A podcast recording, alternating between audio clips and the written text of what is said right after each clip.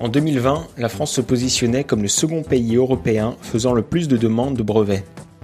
Pourtant, selon le tableau de bord de l'innovation européen, la France occupe la dixième place pour ses performances en matière d'innovation, entre l'Estonie et l'Irlande. Cet étonnant constat montre en fait que déposer des brevets ne suffit pas pour être innovant. Après avoir inventé une solution technique, il faut également la produire, l'adapter à un client, trouver des financements ou la diffuser sur un marché, etc. Aujourd'hui, l'innovation est sur toutes les bouches et elle semble faire l'objet d'une course effrénée, notamment par les entreprises du high-tech. Cependant, elle est aussi critiquée et nombreux sont ceux qui ont du mal à suivre le progrès et à comprendre pourquoi le monde semble aller si vite. Mais qu'est-ce que l'innovation? Comment la vivent ceux qui y participent quotidiennement? Et comment intègrent-ils une démarche éthique dans leurs innovations? C'est à ces questions que s'attaque ce podcast, grâce à quatre témoignages et explications fournis par des personnels et alumni INSA.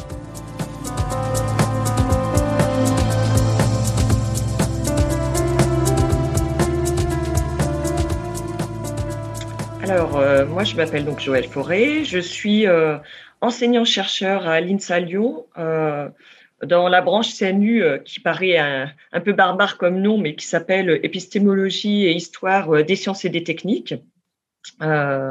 Et mes travaux en fait de recherche s'inscrivent dans le dans le champ de l'innovation et plus particulièrement, je dirais, dans celui euh, ou à travers le prisme, on va dire, euh, de l'innovation considérée euh, à partir du processus de conception. Alors, qu'est-ce qu'on qu'est-ce qu'on entend par innovation? Il bah, faut déjà avoir à l'esprit euh, qu'il n'y a pas que de l'innovation de produits, parce que spontanément, souvent, on, a, on pense à l'innovation de produits, mais il y a différentes catégories d'innovation. C'est assez protéiforme, puisqu'il y a à la fois des innovations de produits, et derrière le mot produit, on va mettre aussi bien euh, des biens tangibles, un PC, euh, que des services, des services à la personne. Euh, et on va dire la propension des innovations dans les domaines des services au fil du temps s'est largement développée.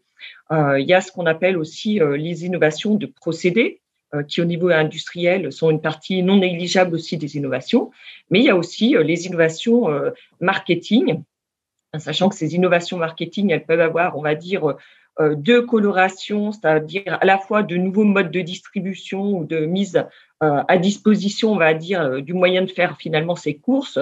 Ça peut être l'emploi des scanettes, on va dire, dans les grandes surfaces, ou des sites, on va dire, qui vont permettre de faire des achats groupés. Ça, c'est aussi de l'innovation. Mais il y a aussi l'innovation marketing qui va être plutôt sur le packaging. Si on pense, par exemple, à la pomme pote, effectivement, c'est un nouveau format euh, de mise à disposition du produit. Et là, c'est vraiment le packaging sur lequel on a travaillé. Donc ça, c'est la troisième catégorie d'innovation. Il y a des innovations aussi qui sont euh, managériales ou organisationnelles, où là, le, la focale, ça va plutôt être de réfléchir comment on peut faire travailler les, les gens euh, au sein des entreprises, au sein des, euh, des, associations. Et puis, il y a ce qu'on appelle depuis quelques années les innovations sociales, où là, le prisme, c'est effectivement d'organiser différemment des relations entre des acteurs de, euh, historique, hein, on va dire, euh, et euh, avec un prisme qui peut être, bah, par exemple, le microcrédit avec Younous, qui peut être le commerce équitable. Donc l'idée, c'est véritablement de, faire se rencontrer des fois, soit différemment des acteurs qui, qui travaillent ensemble, soit au contraire de mettre en contact, c'est le microcrédit, des acteurs qui, avec le système ancien, ne pouvaient pas exister. Donc on voit que derrière l'innovation, il y a quand même quelque chose, un, un spectre qui est déjà très très large, sachant que toutes ces innovations, bah, elles n'ont pas euh, le même impact sur la société. On va avoir des innovations qu'on appelle euh, radicales, disruptives, etc. Euh, c'est une petite partie des innovations.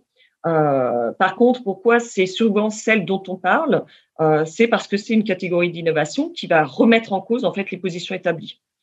Et puis on a des innovations qui sont bien plus nombreuses, plus silencieuses, mais qui sont véritablement celles de notre quotidien aussi, qui sont les innovations dites incrémentale. Euh, alors certains disent c'est de la conception paramétrique, où là, euh, le produit, euh, on va pas revisiter son identité, mais on va améliorer, on va dire, un certain nombre de leurs fonctions. Donc, on va vouloir qu'il soit plus cher, plus efficace, consommer moins d'énergie, etc. Et donc là, c'est aussi une catégorie d'innovation. Donc, on a un spectre d'innovation qui est très large, puis ensuite, on a, je dirais, une ampleur d'innovation qui est très différente. Et qu'est-ce qui rassemble, on va dire, qu'est-ce qui fait que quelle que soit leur nature protéiforme, elles appartiennent toutes au, au domaine de ce qu'on va appeler l'innovation? Bah, c'est tout simplement parce que euh, et c'est là où il y a la distinction avec de l'invention, euh, ce sont des concepts euh, qui vont permettre de créer de la valeur. Alors, qu'est-ce que ça veut dire la création de valeur? Là aussi, il faut affiner. la création de valeur, il faut l'entendre à différentes échelles. Il y a la création de valeur pour l'usager. un concept qui ne va pas créer de, valeur pour l'usager va pas se diffuser dans la société. mais il y a aussi une création de valeur euh, pour la société, c'est-à-dire qu'un produit qui va créer de la valeur pour des usagers euh, ne crée pas ou ne fait pas forcément sens euh, lorsqu'il est considéré à l'échelle de la société, ou peut au contraire avoir une espèce de disjonction de sens à l'échelle de la société. Et puis, il ne faut pas oublier que innovation, elle doit créer de la valeur pour l'entreprise ou l'organisation. et ce qu'il ne faut pas, pas oublier, ce qu'on occulte souvent, c'est que une innovation, par exemple, comme la sécurité sociale, je pense qu'on peut dire que en France, c'est quand même une innovation euh, majeure que beaucoup de pays nous, envient. Et bien derrière, il y a un modèle économique aussi. La sécurité sociale, il y a un coût. Ça veut dire qu'il faut avoir un modèle économique qui va permettre de réfléchir à comment on va prendre en charge ces coûts, etc. Donc, il faut effectivement que cette logique à ces trois niveaux de création de valeur pour l'usager, pour la société et pour l'entreprise soit au rendez-vous, parce que sinon, bah, derrière, euh, on aura soit quelque chose qui restera dans le domaine de l'invention, soit quelque chose qu'on va des fois vouloir pousser sur le marché et qui va faire euh, tout simplement euh, ce qu'on pourrait appeler un, flop technologique. Et selon toi, pourquoi a-t-on l'impression d'assister à une course de l'innovation ces dernières années? Quand on regarde la course que se livre depuis plusieurs années, enfin, Samsung et Apple, on voit bien qu'elles sont piégées. C'est-à-dire que une de ces deux entreprises ne peut pas se dire une année, euh, eh bien, effectivement, euh, c'est un peu caricatural, mais donner ou permettre d'accélérer d'un pouillème, on va dire, la vitesse du téléchargement. Oui, effectivement, avec toutes les problématiques sociétales, environnementales, bah, c'est peut-être pas la priorité, donc je ne vais pas innover là-dessus. Bah, elles ne peuvent pas le faire parce que si elles, elles n'arrivent pas avec un produit nouveau, l'autre entreprise concurrente, si elle arrive avec un produit nouveau, pourrait, lui, euh, prendre une petite part de ces marchés. Et donc, effectivement, c'est un risque qu'elles ne peuvent pas courir. Et donc là, ça conduit à cette accélération et ça conduit finalement aussi à, à faire justement ce qu'on pourrait appeler des innovations gadgets euh, qui, euh, dans le contexte, je dirais, écologique dans lequel on se situe, bah, sont une vraie problématique. Donc, je dirais que l'accélération, elle date pas d'aujourd'hui. c'est quelque chose qui est beaucoup plus ancien c'est quelque chose qui est lié au fait que les entreprises sont piégées, euh, se retrouvent piégées aujourd'hui parce que parce qu'effectivement il y a une espèce de saturation des marchés, euh, il y a une exacerbation de la concurrence. On vit plus dans les années 80 où l'échelle du territoire pour distribuer ces produits c'est le territoire national. On est dans une économie internationale, globalisée, mondialisée. La, la, plupart des produits seront à l'étranger et effectivement, ça fait une tension très forte qui fait que nombre d'entreprises, ben, effectivement, innovent pour innover. Et là, la vraie question qu'il faut se poser aujourd'hui, c'est euh, est-ce qu'on peut continuer euh, d'innover pour innover?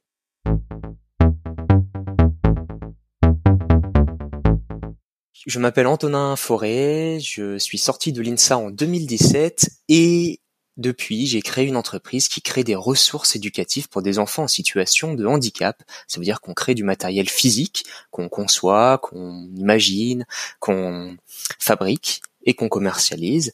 On crée également des ressources à télécharger, des articles, des vidéos et on anime également des formations. Tout ça pour des parents, pour des professionnels du paramédical, de l'éducation qui interviennent autour de ces enfants qui ne peuvent pas simplement apprendre avec euh, une feuille et un stylo, qui ont besoin d'autres choses, d'autres ressources pour apprendre. Alors d'abord sur le côté personnel, je me suis euh, impliqué en tant que bénévole pendant une dizaine d'années dans un tournoi de tennis euh, handisport. Je me suis aussi j'ai aussi grandi à côté d'une petite fille trisomique, la sœur d'un très bon ami. Donc je l'ai vue grandir avec toutes ces difficultés d'apprentissage, de communication. Et c'est le genre de choses qui, qui vous marquent et sur lesquelles vous avez envie de, de, créer des choses plus tard. Et arriver à l'INSA, où on apprend à passer du monde de l'idée au monde concret, à passer des idées à des choses réelles, eh bien, je l'ai fait et sur des choses qui me tenaient à cœur, c'est-à-dire aider cette petite fille, aider d'autres enfants aussi à mieux apprendre. Et l'élément déclencheur, ça a été la filière étudiant entreprendre au sein de l'INSA, donc en cinquième et dernière année. J'ai fait génie mécanique et développement. C'est quelque chose qui devrait plutôt m'amener à faire de la recherche, par exemple, dans euh, les, roulements à billes, dans de la vibro-acoustique, dans euh, l'étude de, de euh, fluid mechanics. Et j'en suis très éloigné, ce que m'a donné l'INSA, c'est donc plutôt le côté, le schéma de pensée, le, la façon de, un schéma de pensée pour aborder le monde, essayer de le comprendre et d'en tirer des, principes euh, généraux.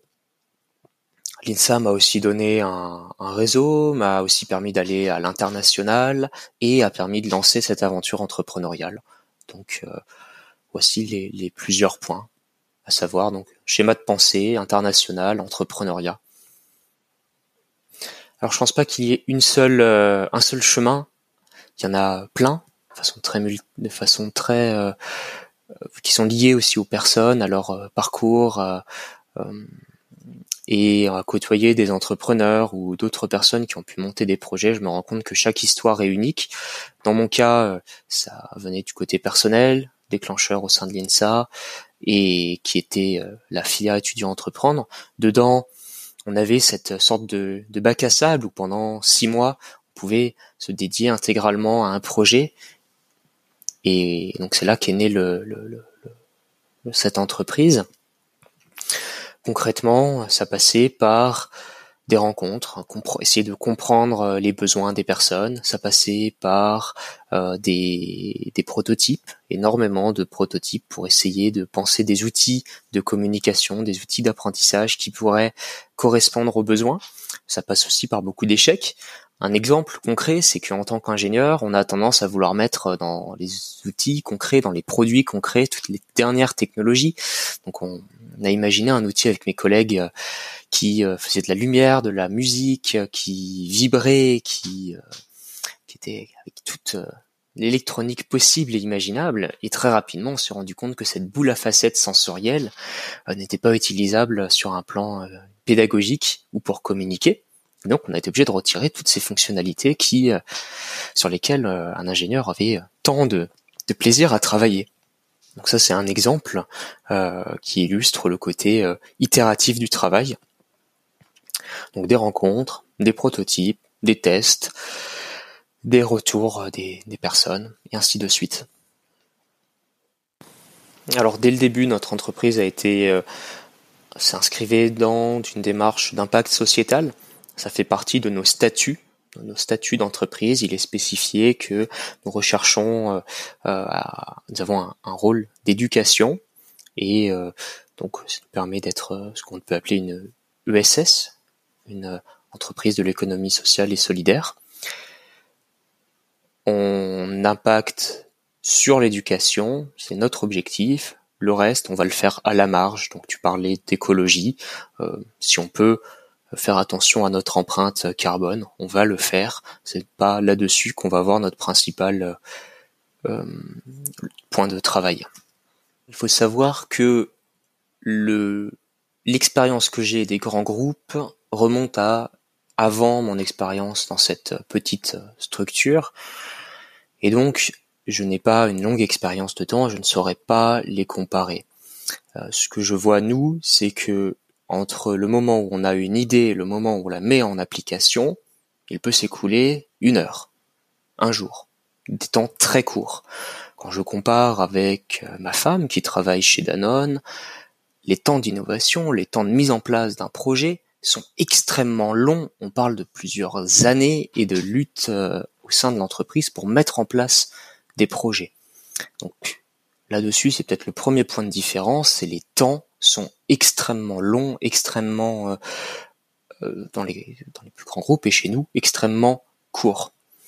Ensuite, on va avoir le le fait de prendre davantage de risques dans les dans les projets qu'on va mener. En fait, si on n'en prend pas, euh, on peut pas savoir ce qui fonctionne, ce qui fonctionne mal. On pourrait être sur un sur un maximum local. On peut se dire ah ça fonctionne très bien, mais en fait euh, ça pourrait fonctionner encore mieux en prenant un peu plus de, de rythme.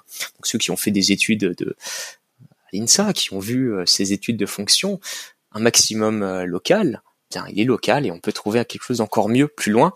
Et donc c'est justement via l'innovation qu'on peut qu'on peut l'atteindre. C'est justement via des nouveaux des nouveaux nouveaux produits, des nouveaux concepts, des nouvelles façons de faire aussi.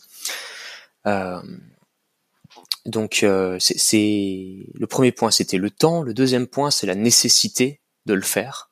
La nécessité parce que euh, sans ça, finalement, la boîte arrête d'avancer. Et on peut pas se reposer sur nos lauriers actuellement. Et puis peut-être un autre point, c'est c'est celui du regard qu'on va porter sur les façons de faire dans, dans, dans l'industrie dans laquelle on est. Quand je dis industrie, c'est domaine, secteur d'activité. Euh, je travaille dans l'éducation, l'éducation spécialisée, le handicap. On touche à des domaines dans lesquels les acteurs sont installés depuis plusieurs euh, plusieurs dizaines d'années. Pour certains, par exemple dans la formation, ils sont là depuis 50 euh, ans et n'ont pas vraiment bougé dans leur pratique. Eh bien finalement d'avoir un regard neuf, euh, euh, eh bien ça permet de, de, de, proposer de nouvelles de nouvelles choses et donc euh, le fait d'être nouveau en nouvel entrant sur l'industrie nous donne un regard qui nous permet d'avoir de débloquer l'innovation par la suite. Je suis dans un secteur dans lequel on apprend tous les jours et j'imagine que dans tous les secteurs ça doit être euh, le cas. Euh, on peut pas bien, on peut pas proposer quelque chose de judicieux, une innovation, un outil, un, nouveau système, si on ne sait pas à qui il est destiné, qu'est-ce que ça va leur apporter et, et, et comment ils vont, vont l'utiliser. Donc c'est indispensable de connaître euh, son, son industrie, en tout cas d'essayer de la connaître.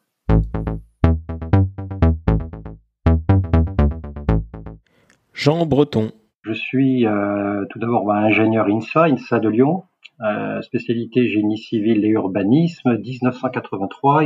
Et puis j'ai pas mal évolué dans, dans ma carrière et euh, je suis j'ai plutôt euh, je suis plutôt orienté vers le, management de l'innovation qui est devenu une, une, véritable passion.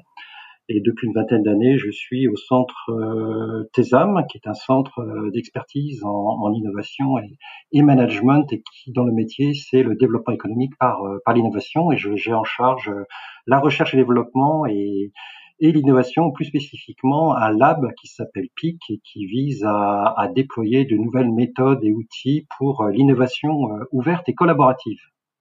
Il y a un facteur clé de succès stratégique et c'est aujourd'hui, c'est quoi? C'est la capacité à innover beaucoup plus vite, beaucoup plus intensément que ses concurrents mondiaux, actuels ou, potentiels. En fait, les ingénieurs sont euh, terriblement, euh, j'allais dire, euh, complètement acteurs de, cette démarche. Alors, ça concerne pas que euh, l'ingénieur au sens, par exemple, l'ingénieur grand compte, ça peut être un exemple de, de, de, de fonction que peut assurer l'ingénieur INSA, dès lors que l'enjeu, on l'a bien compris, tu l'as bien compris, c'est de s'adapter, d'adapter les organisations aux nouvelles activités d'exploration indispensables à l'innovation qui, va et qui va être de plus en plus intensive. Alors tous les métiers sont de fait impliqués. C'est l'ingénieur dans l'exercice de son métier de, recherche et développement, euh, plus généralement de l'innovation. Ça peut être euh, dans l'exercice d'une responsabilité de projet, de marketing ou de commercial, de aussi des achats, de la supply chain, de la logistique, mais aussi, on y pense moins, des finances, euh, voire du contrôle de, de, gestion. Et tous les niveaux de responsabilité sont, seront impactés. Euh, ça peut être, euh, quel que soit son, son métier et sa, sa, position hiérarchique, qu'on soit dans une approche fonctionnelle, opérationnelle, voire de chef de service, tous, tous ces acteurs, dans leurs responsabilités, sont déterminants dans leur réussite finale. Il y a des savoir-faire nouveaux qui sont à, à développer. Alors, ces savoir-faire euh, techniques, euh, d'abord, euh, savoir et savoir-faire, c'est des savoirs à relier. Euh, vous avez vu la distinction que j'ai faite tout à l'heure. Euh, on, on, distingue deux types, deux types d'activités. En fait, des savoir-faire liés à deux types d'activités. On va parler déjà des, des activités d'exploration, qui sont tous, tout ce qui est lié à la création, à la découverte, à la construction, au test et aux validations de nouvelles solutions. qui s'appuient qui s'appuie sur de, de, de, nouvelles connaissances, qui permettent de disposer de bris technologiques avancés qui vont être transférables en exploitation. Alors après, on va parler donc d'activités d'exploitation.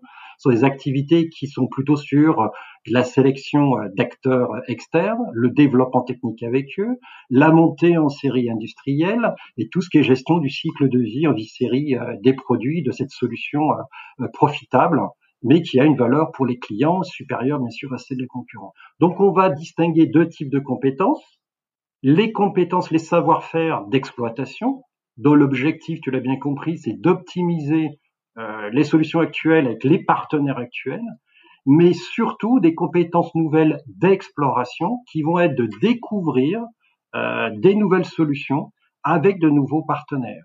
Ces compétences qu'on appelle procédurales, elles sont d'abord indispensables.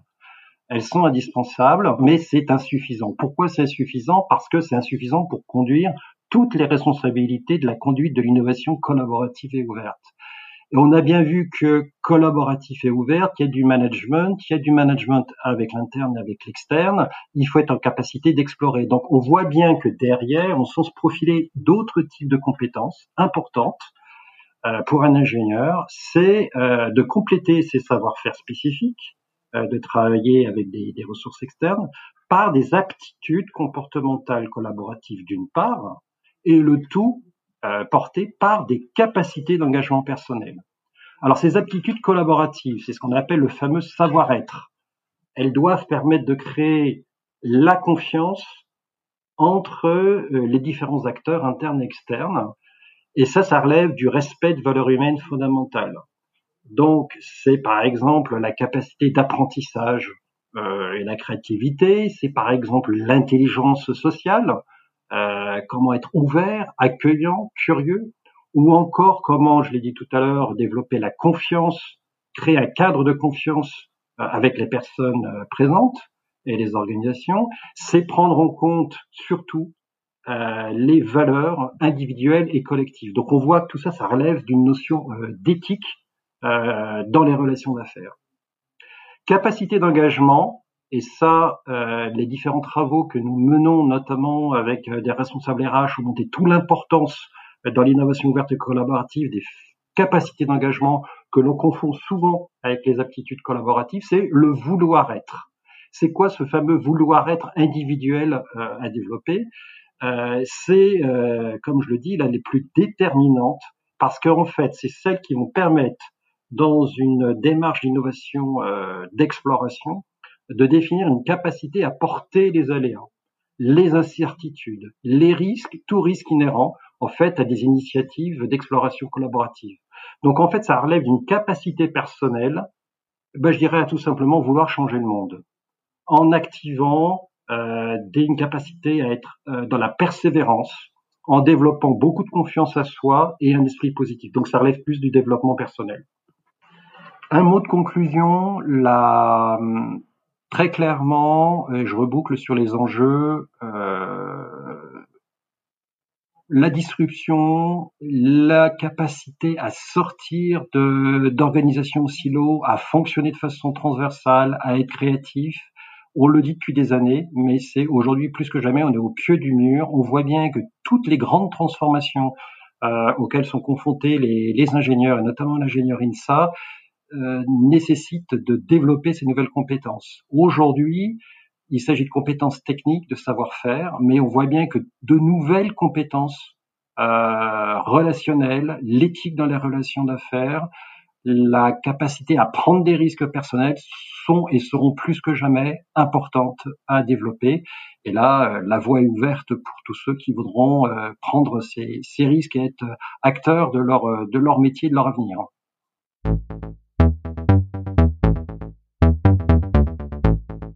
Amélie Berthe.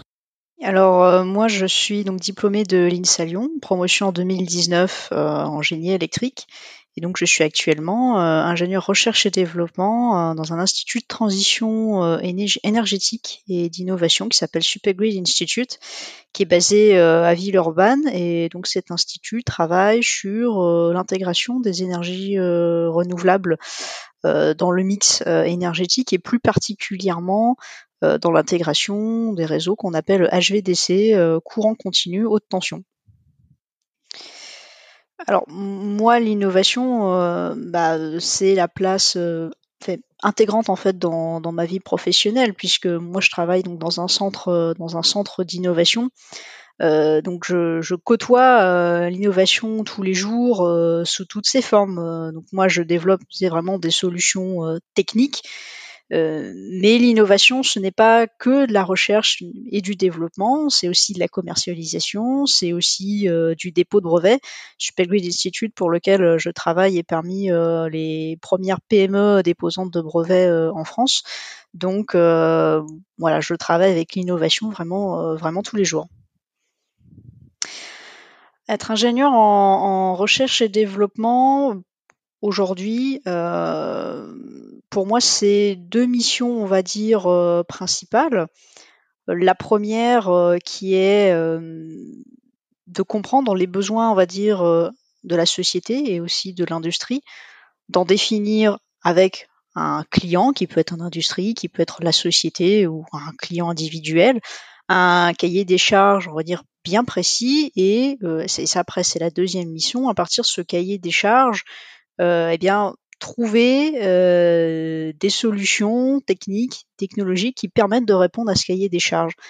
Et euh, donc ça, c'est partie intégrante de, de, mon métier. Donc ça, ça passe par euh, du dimensionnement, ça passe par des simulations, et puis ça passe aussi par des essais, par des essais grandeur nature, avant bah, que la solution technique réalisée et, et, trouvée puisse être industrialisée sur le marché être ingénieur, pour moi, c'est forcément, euh, que ce soit dans un métier d'ingénieur recherche-développement ou dans tout type euh, de mission ingénieur ou même forcerie à tout type de métier, euh, c'est être responsable. Être responsable, pour moi, c'est quoi? C'est avoir conscience, en fait, des, solutions techniques et technologiques que l'on développe. Et donc ça, ça passe par différents aspects.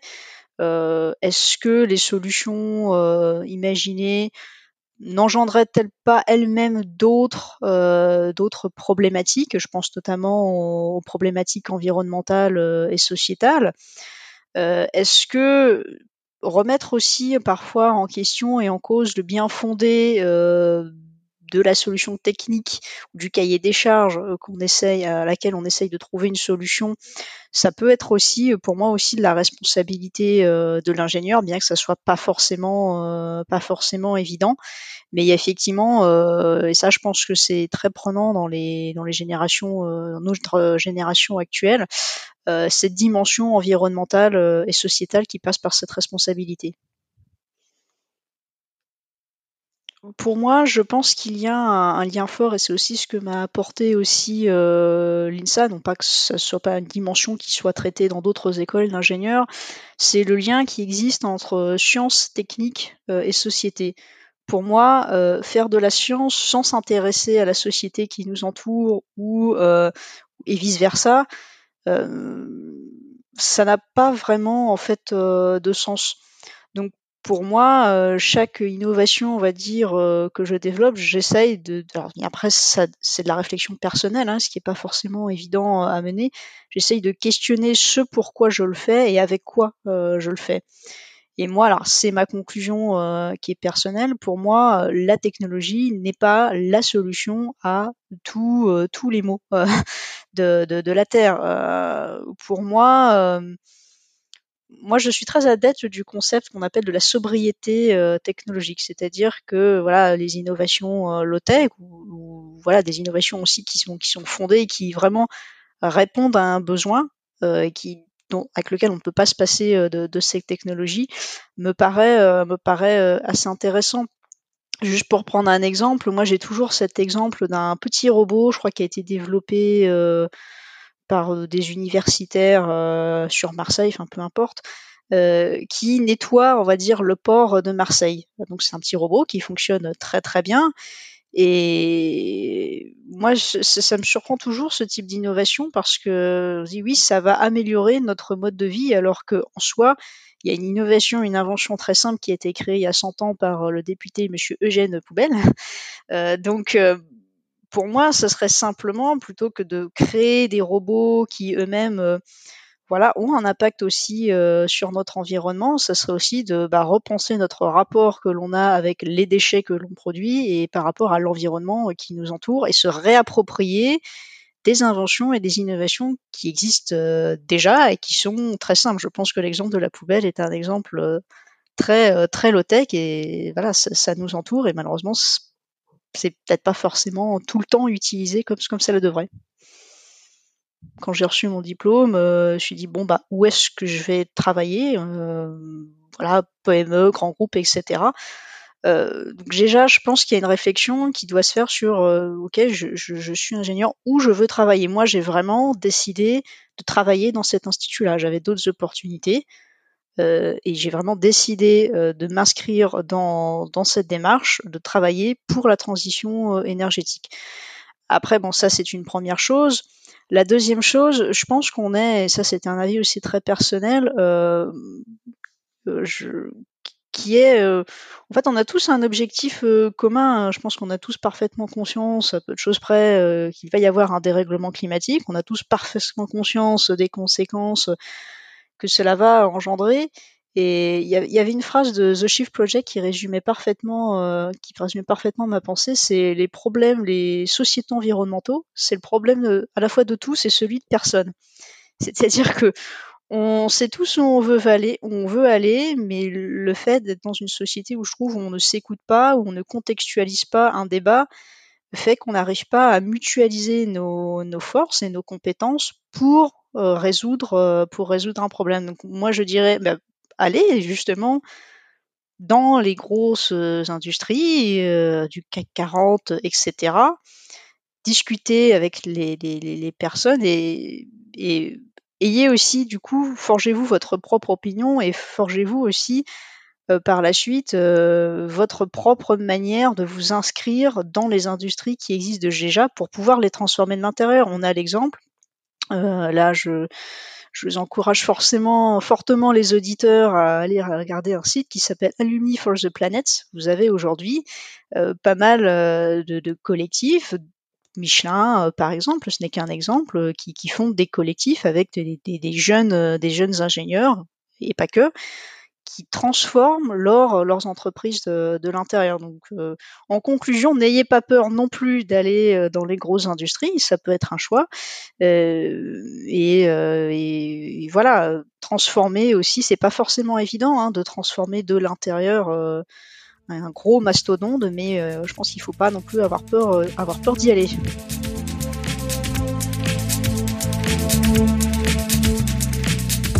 Et c'est ainsi que se termine ce premier épisode du podcast de la pépinière Alumni INSA Lyon sur le thème de l'innovation. Merci à Antonin Forêt, Joël Forêt, Jean Breton et Amélie Berthe pour nous avoir partagé leurs connaissances sur le sujet. Ce podcast a été enregistré par Patrice Aide et Léo Pernémunier, réalisation et montage par Léo Pernémunier avec l'aide d'Amélie Berthe. Ce podcast est le fruit de la collaboration de la pépinière Alumni INSA Lyon avec la chaire ingénieur INSA, philosophe en action. A bientôt pour un prochain épisode.